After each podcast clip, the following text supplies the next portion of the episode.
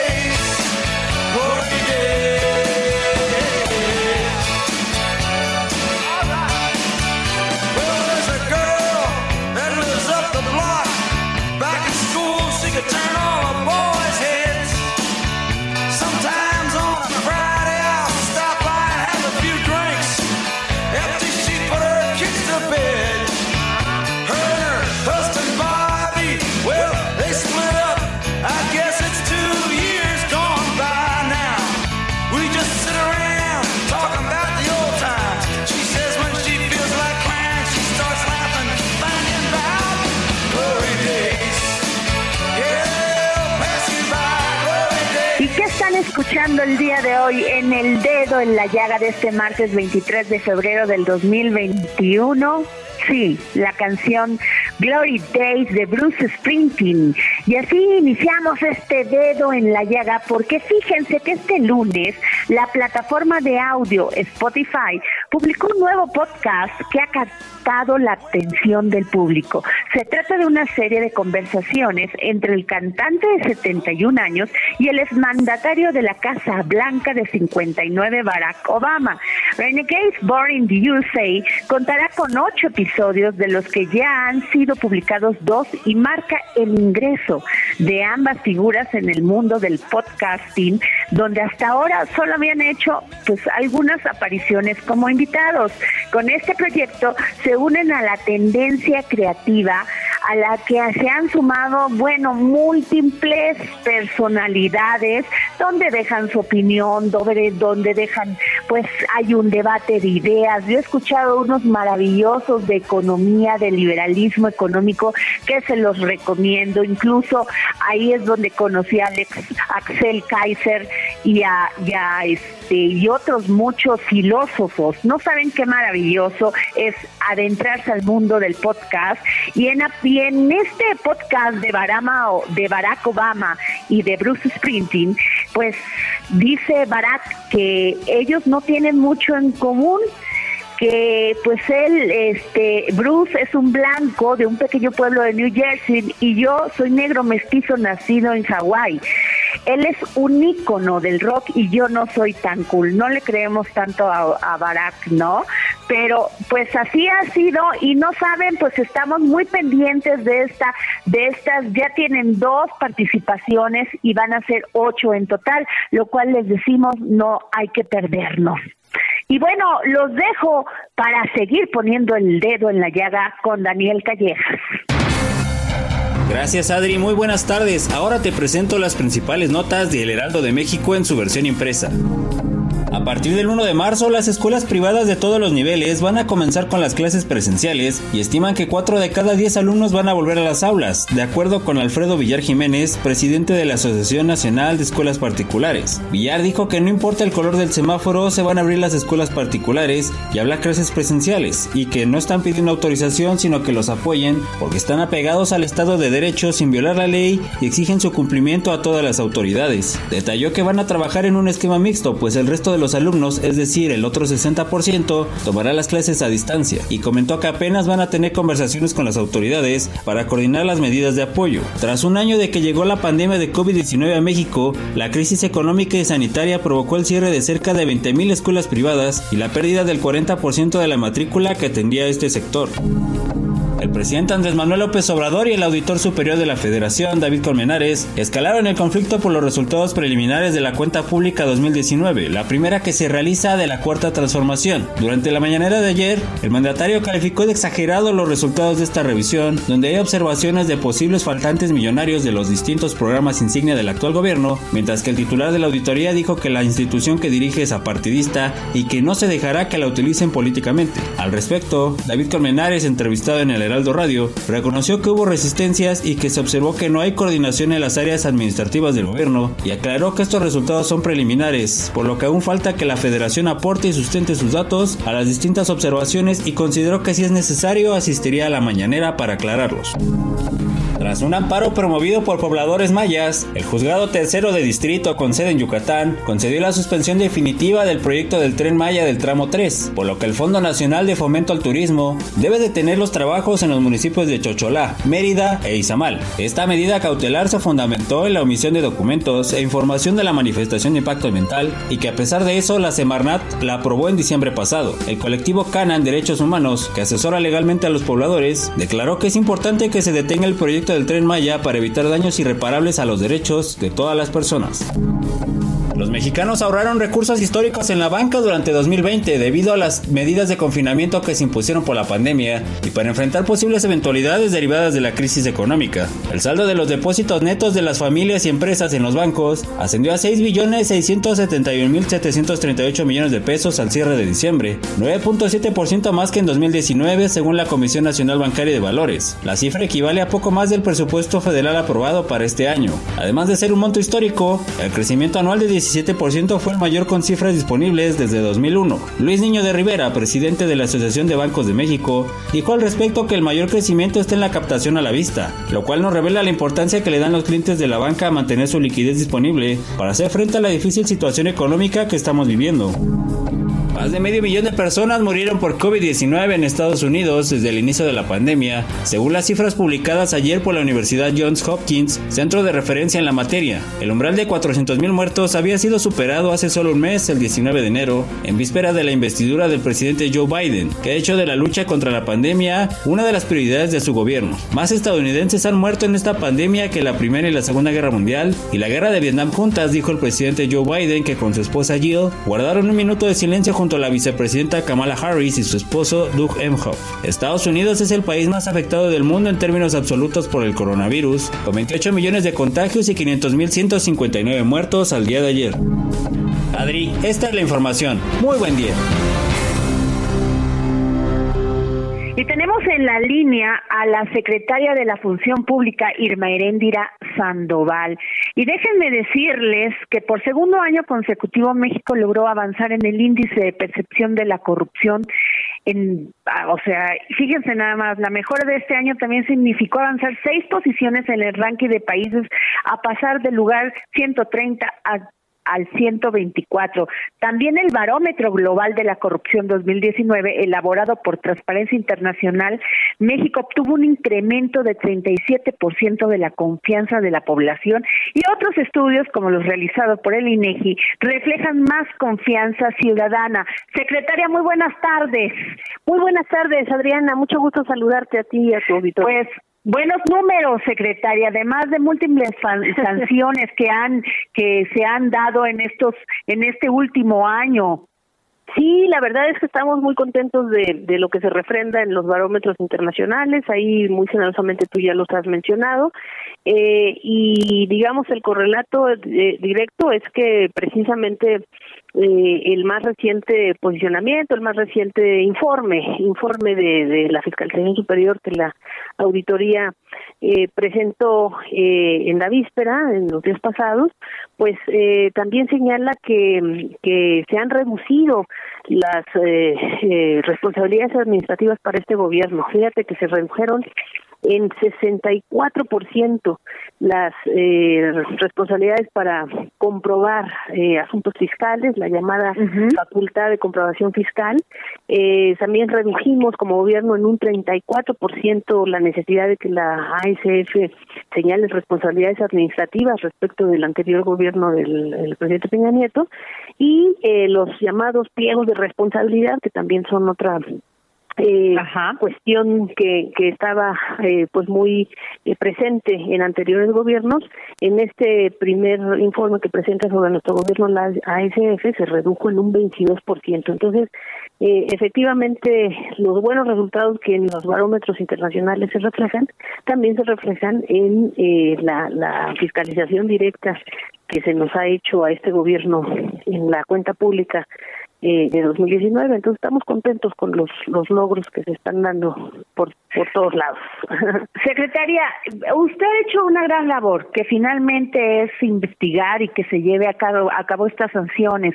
Pero ¿cuántas de estas sanciones están actualmente en un proceso judicial? ¿Sabemos? Eh, sí, no, todo todo mundo tiene derecho a, a su defensa y entonces eh, pues tanto funcionarios como eh, empresarios o digamos eh, personas morales, empresas que sienten que eh, tienen la posibilidad de defenderse de las sanciones que les hemos impuesto, están están en, en los tribunales eh, en, en general defendiéndose. Eh, sin embargo, de todos modos, en, en cuestiones emblemáticas como es el caso de Odebrecht, eh, Odebrecht eh, eh, ya van dos veces consecutivas que el Tribunal Federal de, de Justicia Administrativa pues eh, precisa que nuestra sanción a esta empresa pues es emblemática de la corrupción a nivel internacional inclusive eh, eh, es- está estuvo bien hecha por la función pública. Es decir hubo una una confirmación de la de la sanción que la función pública impuso a a Odebrecht a la constructora Odebrecht desde que llegamos en abril de 2019 cuando le impusimos esta esta sanción de inhabilitación y de y de multas millonarias Y también el tema de la CONADE, secretaria. También, efectivamente, en, la CONADE hemos eh, inhabilitado por eh, varios varios meses, años, en algunos casos, a funcionarios públicos de la más alta importancia. Y, de hecho, ese es un muy buen contrapunto que, que, que me permites hacer.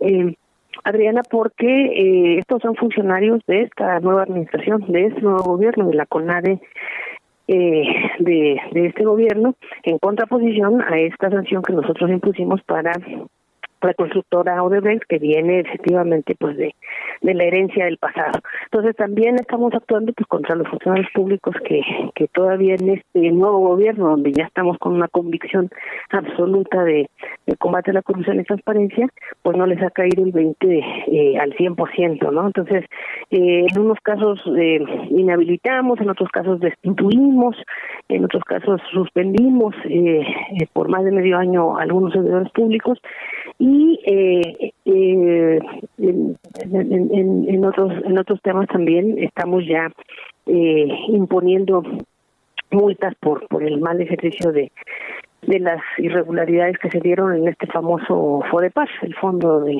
de Deporte para el Alto Rendimiento en 2019. Secretaria, y también se ha impulsado un conjunto de políticas anticorrupción como la efectiva aplicación de los nuevos formatos de declaración patrimonial. ¿Esto qué, cómo es? O sea, ¿qué, qué cambia de uno al otro? Bueno, pues en primer lugar que hay muchísima más información al respecto de, de, de lo que están obligados los eh, funcionarios públicos a declarar en sus declaraciones patrimoniales y juradas. Eh, tienen la obligación de, de dar a conocer pues no solamente sus saberes, sino sus eh, conflictos de interés, sus posibles conflictos de interés para, para tener las, las dispensas necesarias a sus ejercicios de servidores públicos. Y el logro que me tiene más contenta como eh, titular de esta dependencia, Adriana, es que por primera vez eh, logramos un récord increíble en términos de los de los eh, declarantes. Eh, en 2019 se registraron 200.000 mil declaraciones patrimoniales, que ya de por sí fue fuertísimo respecto a, a otros años anteriores, pero en este año eh, que acaba de concluir, que, que es tan, tan histórico, que ha sido tan doloroso para todo el mundo, eh, en el año 2020 de la pandemia, logramos eh, un millón trescientas mil declaraciones patrimoniales y de intereses. Es decir, con todo y la pandemia encima, multiplicamos por seis esta, esta cifra. Y secretaria, eh, ayer hubo una nota, ¿sí? de que la Secretaría de la Función Pública pues no había eh, dejado hacer sus trabajos a los de este al a la auditoría de la Federación.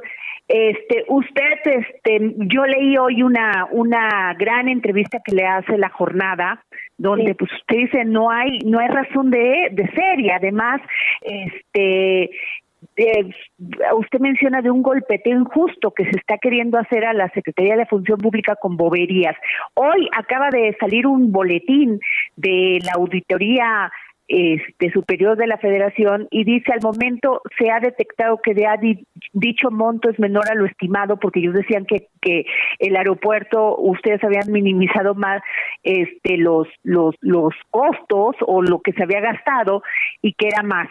Y ahora dice el auditor que pues nunca David Rogelio Colmenares Páramo que pues nunca se les negó la entrada que nunca se les negó ningún documento. Usted cómo ve todo esto eh porque el golpe golpeteo innecesario y las afirmaciones también.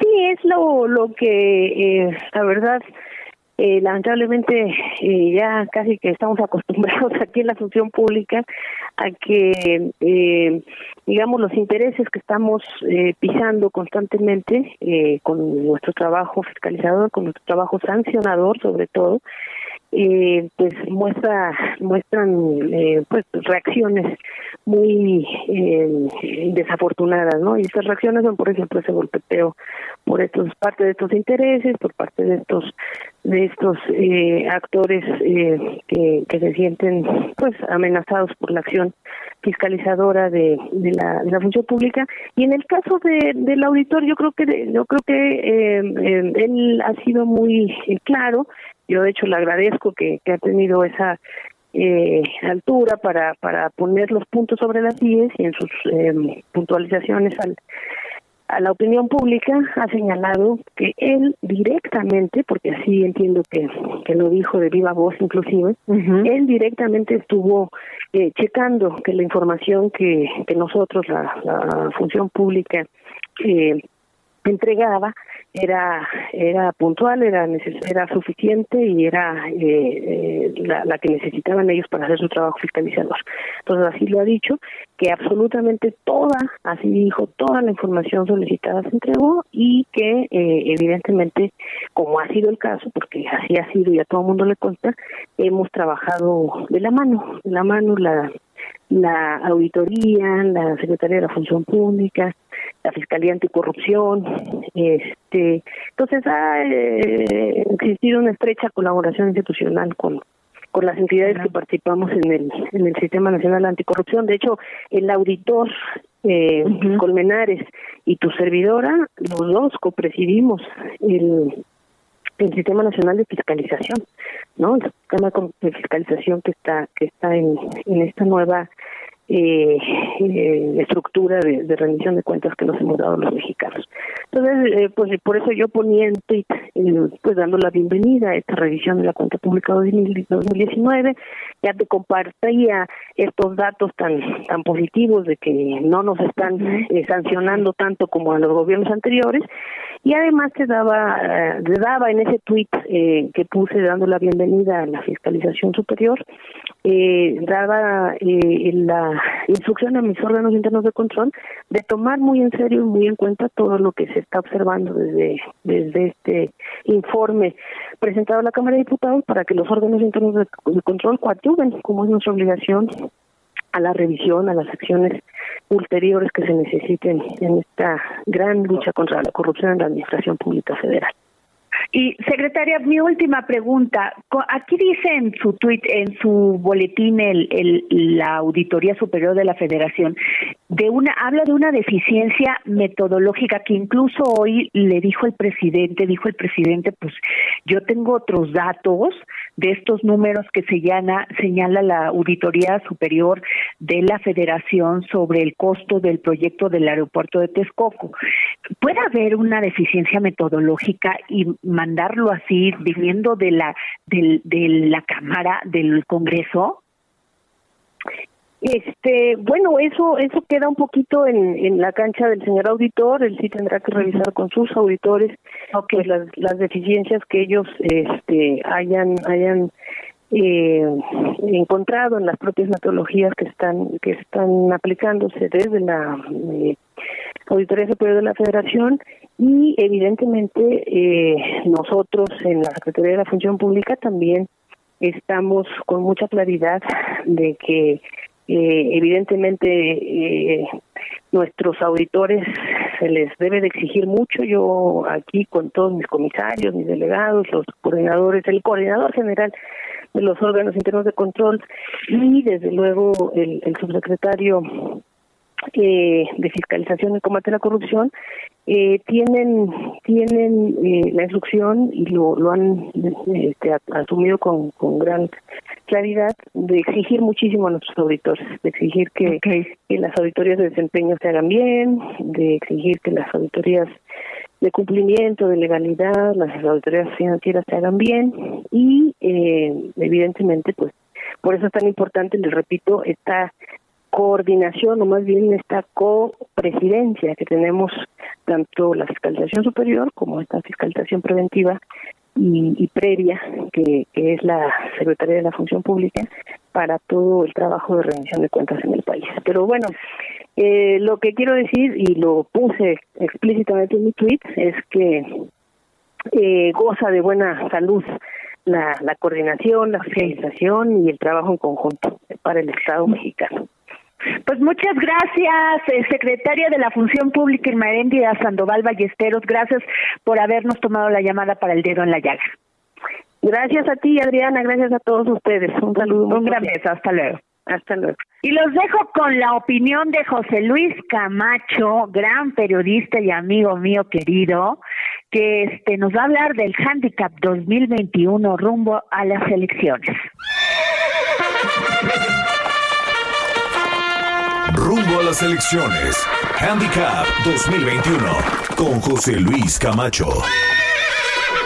Muy buenas tardes, Adriana. Muy buenas tardes al auditorio del Dedo en la Llaga. Hoy presentamos el Handicap Sinaloa. El candidato morenista Rubén Rocha estaba hasta finales de diciembre muy arriba de sus contrincantes, a los que aventajaba por casi más de 10 puntos en las encuestas. Pero la tardía formalización de su precandidatura dejó resentidos a otros aspirantes. La senadora Imelda Cortés, la diputada federal Imelda Marcos, el alcalde de Culiacán Jesús Estrada y el aguerrido alcalde mazatleco Guillermo Benítez, popularmente conocido como el Químico. Debido a la anterior, Adriana, las encuestas en Sinaloa se han cerrado en las últimas semanas. El candidato del PRI y sus aliados, Mario Zamora, senador con licencia, ha trabajado muy fuerte municipios claves de la entidad y tiene ya una presencia muy consolidada, por ejemplo, en Mochis, con el apoyo de su suplente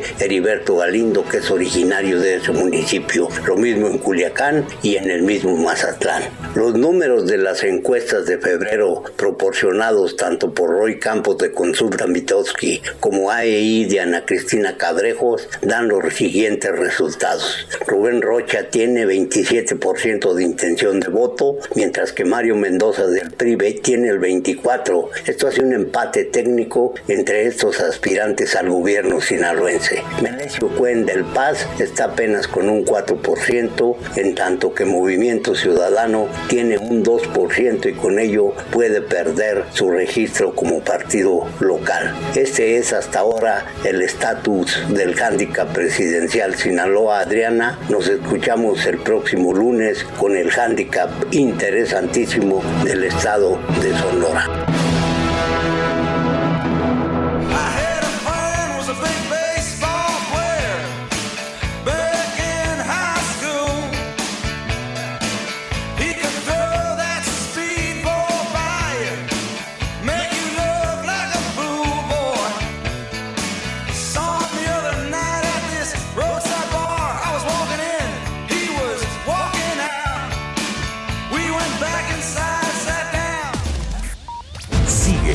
Adriana Delgado en su cuenta de Twitter, arroba Adri Delgado Ruiz.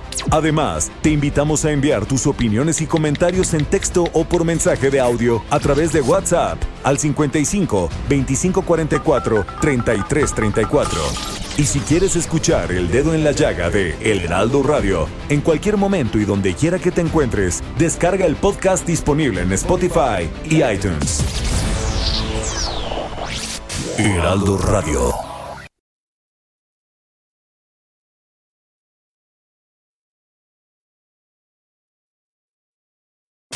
Heraldo Radio.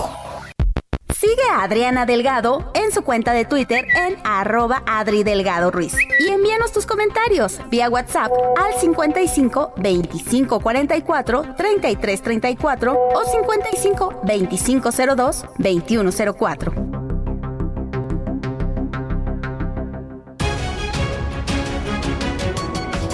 Y regresamos aquí a seguir poniendo el dedo en la llaga y tenemos a don Pepe Carreño, periodista especializado en temas internacionales. El Dedo en la Llaga por el mundo con José Carreño. Muy buenas tardes, Adri. A estas horas está en desarrollo la primera cumbre virtual entre el presidente Joe Biden de Estados Unidos y el primer ministro Justin Trudeau de Canadá, en la que, se- según la Casa Blanca, está previsto convengan una hoja de ruta entre los dos países centrada en objetivos compartidos de lucha contra la pandemia de COVID-19, el fortalecimiento de la economía, enfrentar la crisis climática y ampliar la cooperación militar bilateral. Según la Casa Blanca, la hoja de ruta pide específicamente revivir la cumbre de líderes de América del Norte como un nuevo compromiso de solidaridad entre Estados Unidos, Canadá y México. Se sabe que hay intenciones de realizar una cumbre norteamericana este año. De hecho, hay que recordar, por cierto, que la reunión entre el primer ministro de Canadá y el presidente de los Estados Unidos es lo que hace normalmente la primera que realiza el mandatario estadounidense una vez que es electo. Alguna vez estuvo en peligro con, el, eh, con las reuniones con México, pero los canadienses han logrado mantener su primacía en ese sentido. En lo bilateral entre de este encuentro, Trudeau y Biden promoverán la visión compartida de prosperidad, diversidad, equidad y justicia para todos los ciudadanos de ambos países. Canadá ha sido tradicionalmente uno de los aliados más confiables de Estados Unidos, pero la relación sufrió un golpe durante la presidencia de Donald Trump. Una encuesta del Centro Pew el año pasado encontró que solo el 35% de los canadienses tenía una opinión favorable de Estados Unidos, muy por debajo del apoyo de dos tercios durante el gobierno de Barack Obama. A nivel político, Biden le causó dolores de cabeza a Trudeau el primer día de su mandato al cancelar, por motivos ambientales, el oleoducto Keystone XL, que uniría los yacimientos de arenas bituminosas de Alberta en el oeste canadiense con las refinerías estadounidenses, varias de ellas en la costa del Golfo de México. El encuentro se inició hacia las 4 de la tarde, hora de Washington, o sea, las 3 tiempo de México, y está programado para culminar con declaraciones virtuales a la prensa alrededor de las 5.45 tiempo del este de los Estados Unidos. Biden hablará desde una habitación adyacente a la oficina oval en la Casa Blanca y Trudeau desde sus oficinas en Ottawa.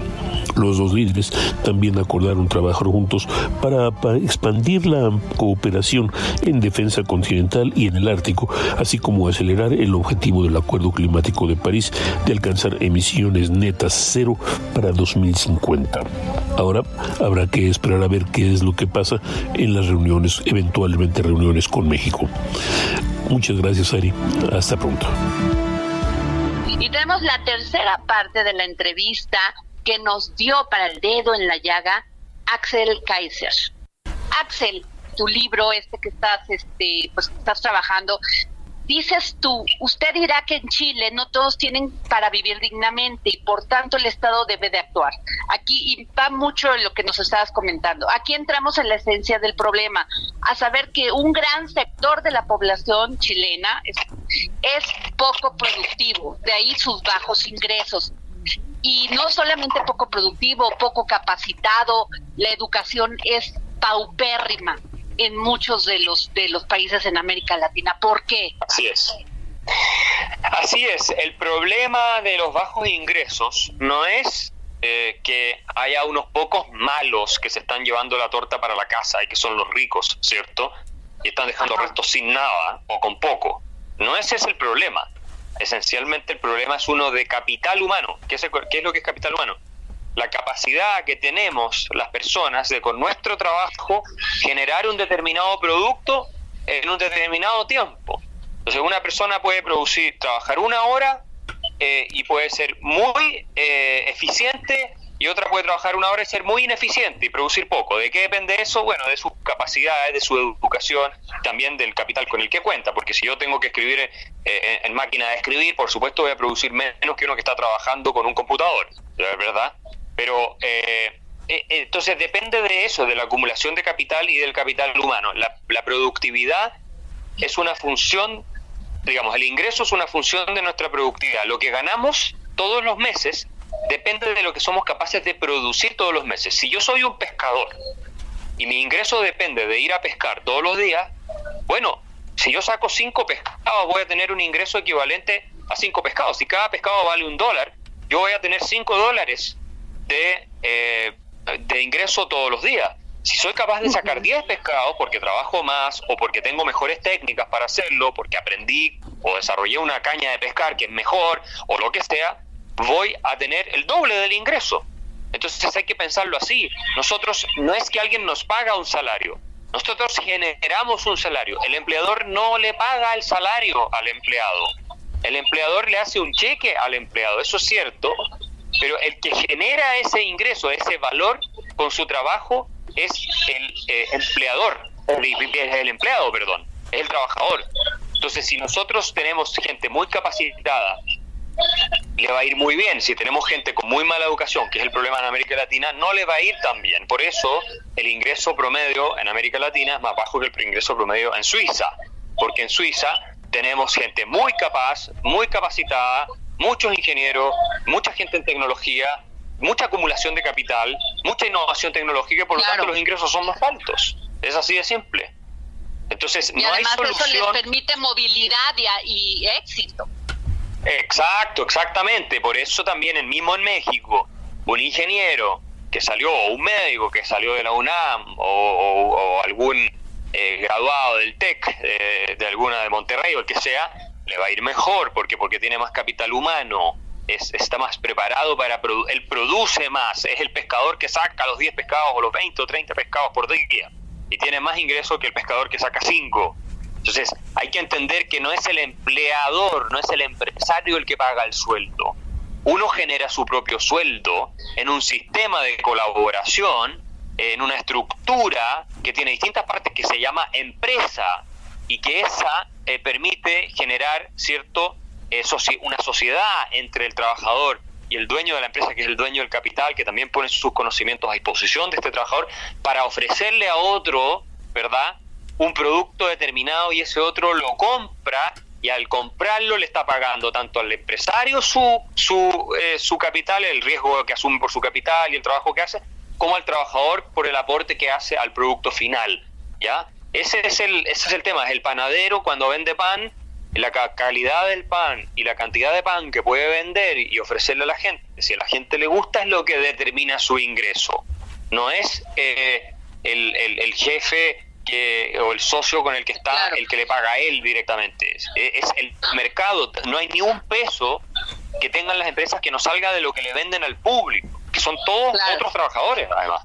Ni un peso. O sea si una empresa deja de vender quiebra todo peso que entra a una empresa cada dólar es producto de una venta entonces quién paga el sueldo el sueldo lo paga el consumidor ¿Por qué lo paga el consumidor? Porque le gusta lo que está haciendo esa empresa. Y esa empresa son trabajadores y son obviamente los dueños de las empresas, que, son socios al final.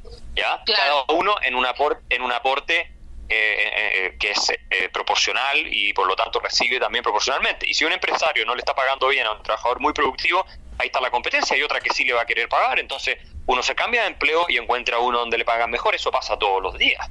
¿cierto? Porque ahí sí se está, se, se está reflejando de mejor manera lo que uno contribuye a su eh, a, la creación de valor que se está ofreciendo a los demás una vez que el producto entra en el mercado. O sea, mira, un, buen ejemplo sería Messi, de nuevo, el futbolista. Claro, eh, Messi, Messi, Messi gana más dinero y ahí está la discusión, ahí, y ahí está una discusión, Axel, que yo te he escuchado en los podcasts, el tema de la meritocracia.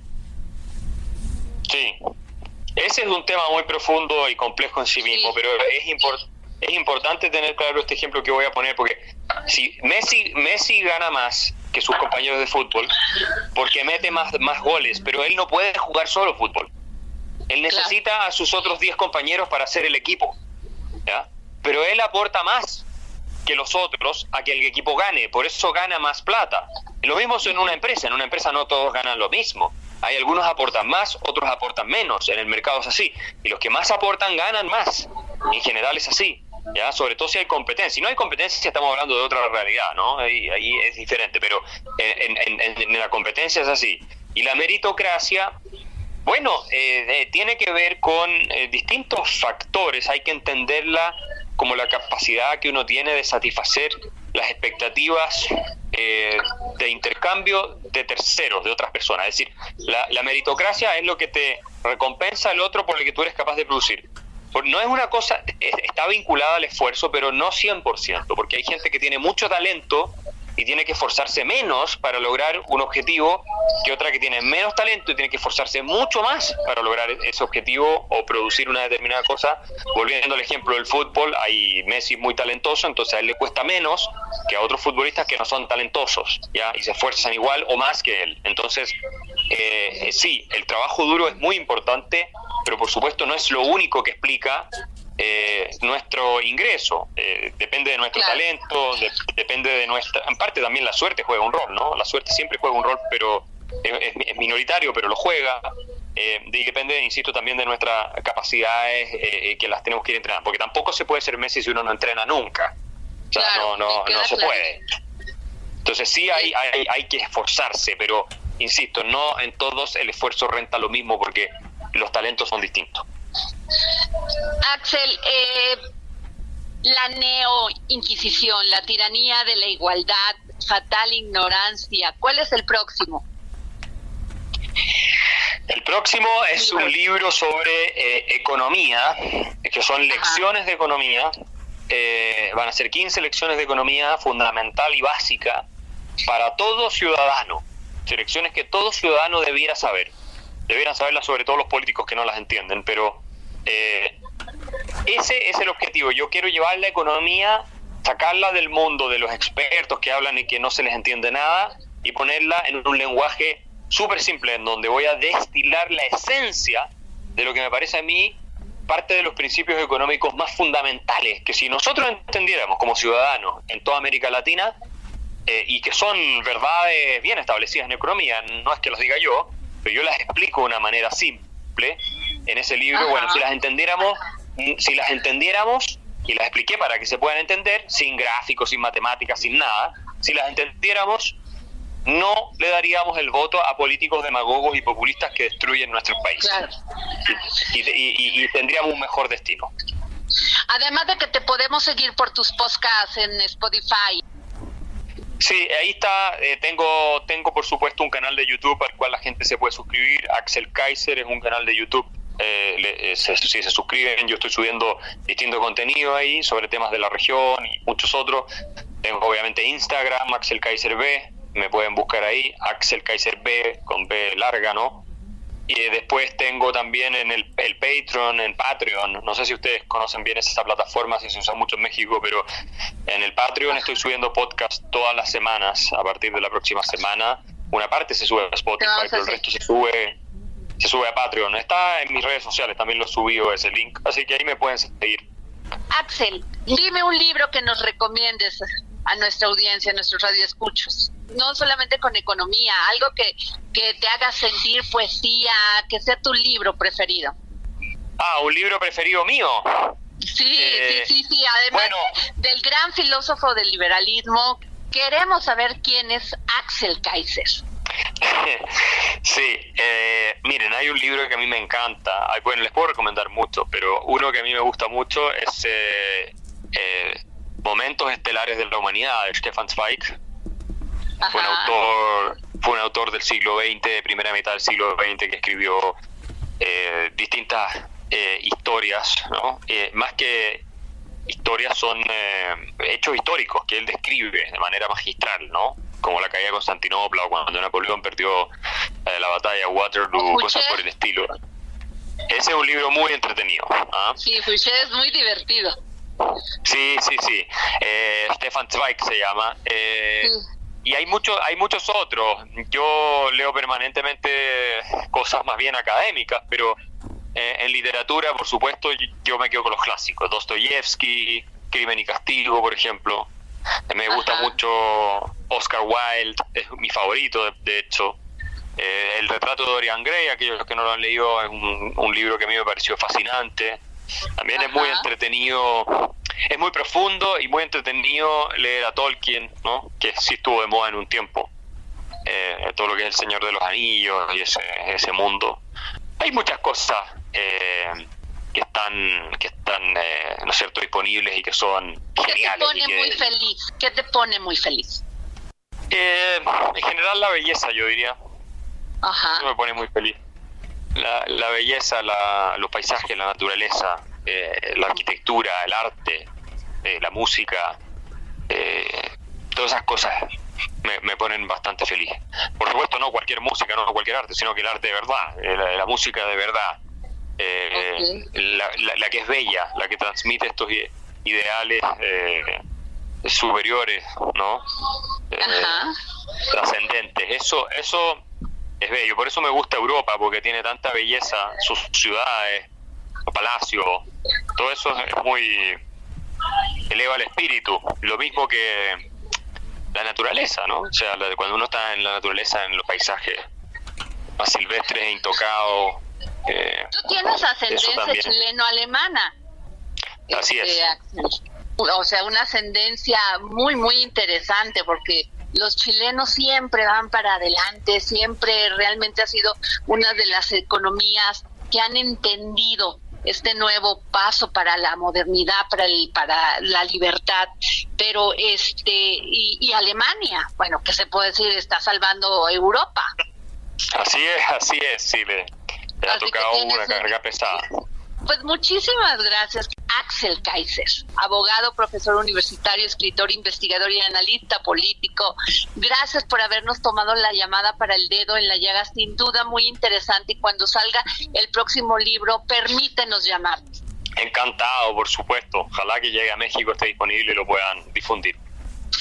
Muchísimas gracias. Sin duda alguna, me emociona mucho haber tenido a uno de los filósofos del liberalismo económico de las libertades en América Latina. Y los dejo con una interesante e inteligente entrevista realizada por Samuel Prieto a Carlos Ramírez, expresidente de la CONSAR, sobre el tema, sí, de las jubilaciones, de las afores. Aquí los dejo. Muchas gracias, Adriana. ¿Qué tal? Buenas tardes. Estamos en línea en el dedo en la llaga con el, licenciado Carlos Ramírez Fuentes. Él es consultor y él es exintegrante, también expresidente, de hecho, de la Comisión Nacional del Sistema de Ahorro para el Retiro, la CONSAR. Don Carlos, qué gusto saludarle. Buenas tardes. Muy buenas tardes, Samuel. Gusto saludarlos.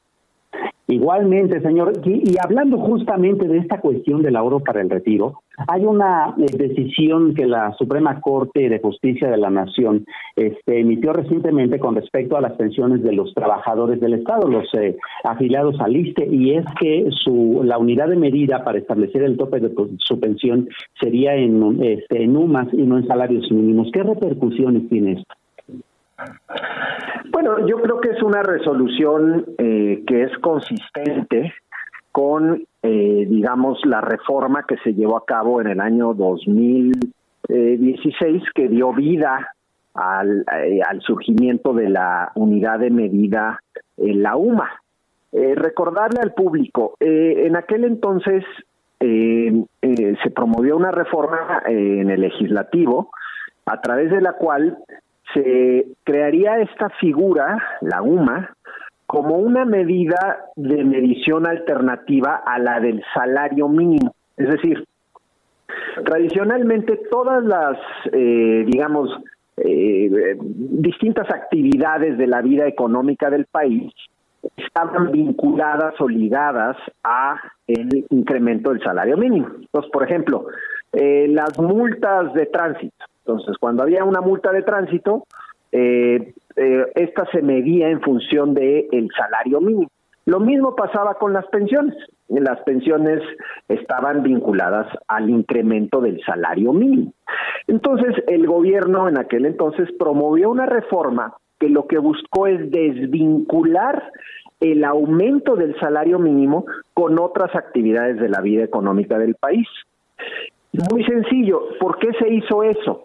Porque lo que se buscó fue abrir la puerta para que el salario mínimo pudiera incrementarse más rápidamente sin necesidad de afectar otras actividades del país, otras actividades económicas del país. Y eso es justamente lo que ha venido ocurriendo. Desde que se creó la UMA y se desvincularon estas otras actividades, incluyendo las pensiones, es que se ha podido acelerar el incremento del salario eh, mínimo de manera muy importante. Los últimos cuatro años ha habido incrementos significativos del salario mínimo y no han tenido mayor repercusión en la inflación y en otras actividades. Ahora, vuelvo al tema de las pensiones. ¿Le afecta o no le afecta a los trabajadores el hecho de que esto se vincule con la UMA? De ninguna manera. No hay ninguna afectación. La decisión que toma la Suprema Corte es la correcta. La unidad de medida eh, lo que hace es que se actualiza con la inflación, sí se actualizan las pensiones con la inflación, pero no se actualizan con el incremento del salario mínimo. Si quedara fijada la pensión al incremento del salario mínimo, tendríamos incrementos en las pensiones pues muy superiores a las capacidades que tienen en este caso las instituciones para pagar pensiones. Entonces, no hay ninguna afectación de ningún tipo para los trabajadores la UMA sí se actualiza con inflación, no debe de estar, no debía estar vinculado al salario mínimo desde que se hizo esta reforma, precisamente porque lo que se buscó era desvincularla. Entonces no, no, no, no, no hay afectación mayor y, y, realmente para para los trabajadores, para los pensionados, la vida seguirá como hasta ahora, eh, con incrementos a sus pensiones, en función de la inflación. Hay dos detallitos que quisiera como tratar de abundar un poco en ellos para entenderlo, don Carlos. El primero sería que eh, hay notas periodísticas, por ejemplo, que muestran que el tope eh, a estas pensiones sería mucho menor en el caso de UMAS que en el caso de salarios mínimos. Y ponen específicamente que el tope con UMAS llegaría nada más hasta los 27 mil pesos por mes, mientras que si fuese en salarios mínimos, eh, esta cantidad aumentaría hasta los 42 mil 500. Eh, esa es una parte. Y la otra sería, bueno, ¿por qué si las pensiones son más parecidas a salarios que a otras tarifas, como por ejemplo una multa este, de tránsito, ¿por qué son las sumas las que tendrían que regir? esta reforma no afecta en lo más, en su momento no afectó en lo más mínimo a los trabajadores, porque la medida, reitero, la medida de la UMA sí se actualiza a través de la inflación, pero lo que se logró fue desvincular el salario mínimo para que el salario mínimo pudiera crecer más rápido, que es justo el problema parece estar mayormente en el tope, este licenciado. Eh, Sería justo, por ejemplo, para un trabajador que haya sido muy especializado, eh, tener un tope de 27 mil pesos mensuales de pensión. Es, es que ese, el tope es el que existía antes, exactamente igual, nada más que ahora la medida es la UMA y no el salario mínimo, porque otra vez, si, si fuera el salario mínimo, pues claro, no habría tope, porque el salario mínimo está creciendo mucho más rápido que la inflación. Entonces, eh, no, no, aquí no, no estamos prejuzgando si un trabajador merece o no merece una pensión mayor o menor. Aquí no se está prejuzgando eso. Aquí lo que se está, al final del día, la Suprema Corte está determinando es que la medida para, eh, para, digamos, para evaluar o para ir actualizando el valor de las pensiones es la UMA, no el salario mínimo. Y lo hace correctamente la Suprema Corte. Por eso se hizo esa reforma. Ah, muy bien, pues le agradecemos mucho la explicación que es bastante completa y nos permite entender bastante mejor cómo, cómo va a funcionar este asunto. Eh, Aclarando, por cierto, varias preocupaciones. Licenciado Carlos Ramírez Fuentes, muchísimas gracias por su tiempo y por la, y por la explicación. Al contrario, muchas gracias y un gusto saludar. Hasta luego. Igualmente, Adriana, regresamos contigo. Y muchas gracias por habernos escuchado y como siempre digo, no solamente escucharnos, sino dejarnos entrar en su corazón. Muchas gracias, nos vemos mañana para seguir poniendo el dedo en la llaga.